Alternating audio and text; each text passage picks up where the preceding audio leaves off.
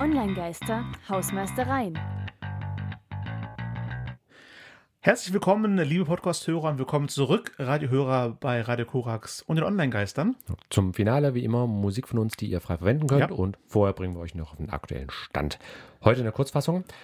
Erste Meldung. ByteDance, ByteDance, also das TikTok-Mutterunternehmen, nutzt heimlich Technologie von OpenAI, um Konkurrenz-AI zu entwickeln.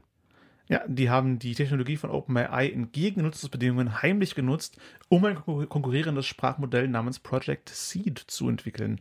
Interne Mitteilungen deuten auf Pläne hin, Beweise für diesen Missbrauch zu beschönigen. Das hat The Verge berichtet.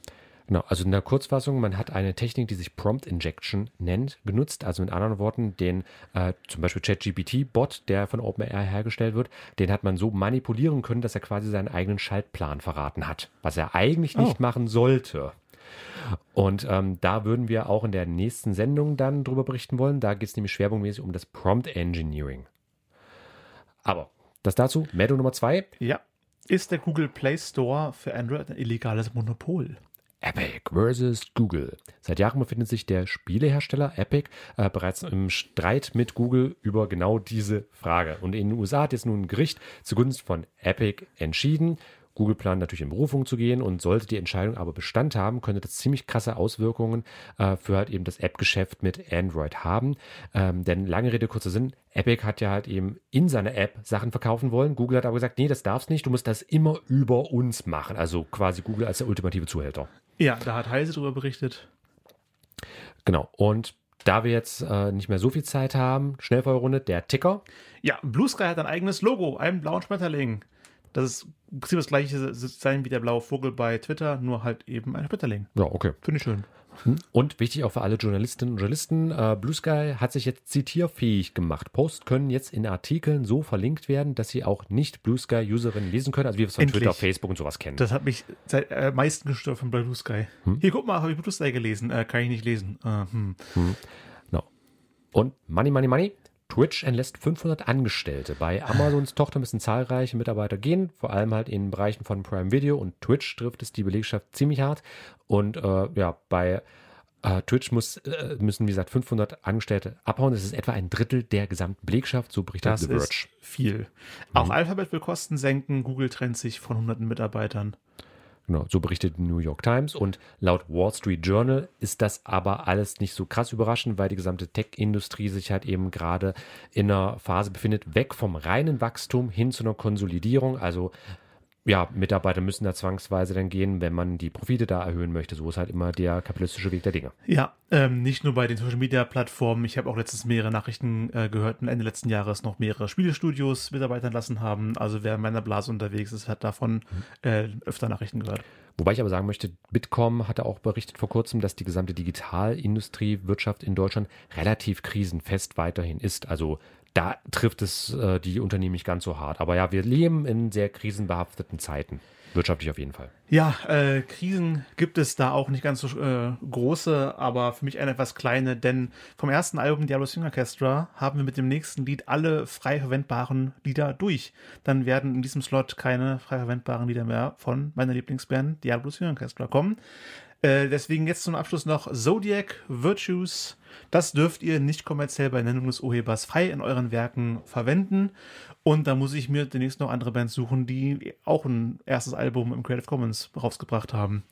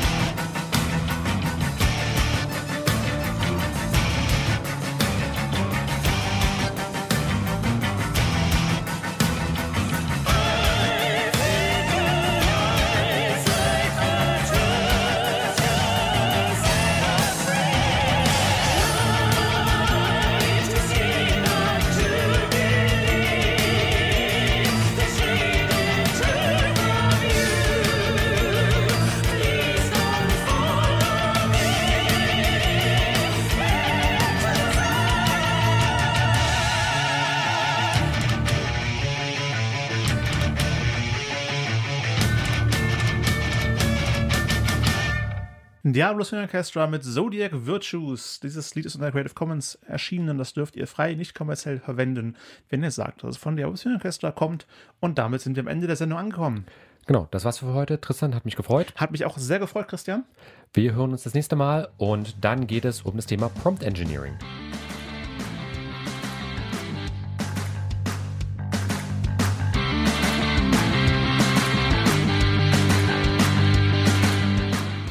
War Online Geister.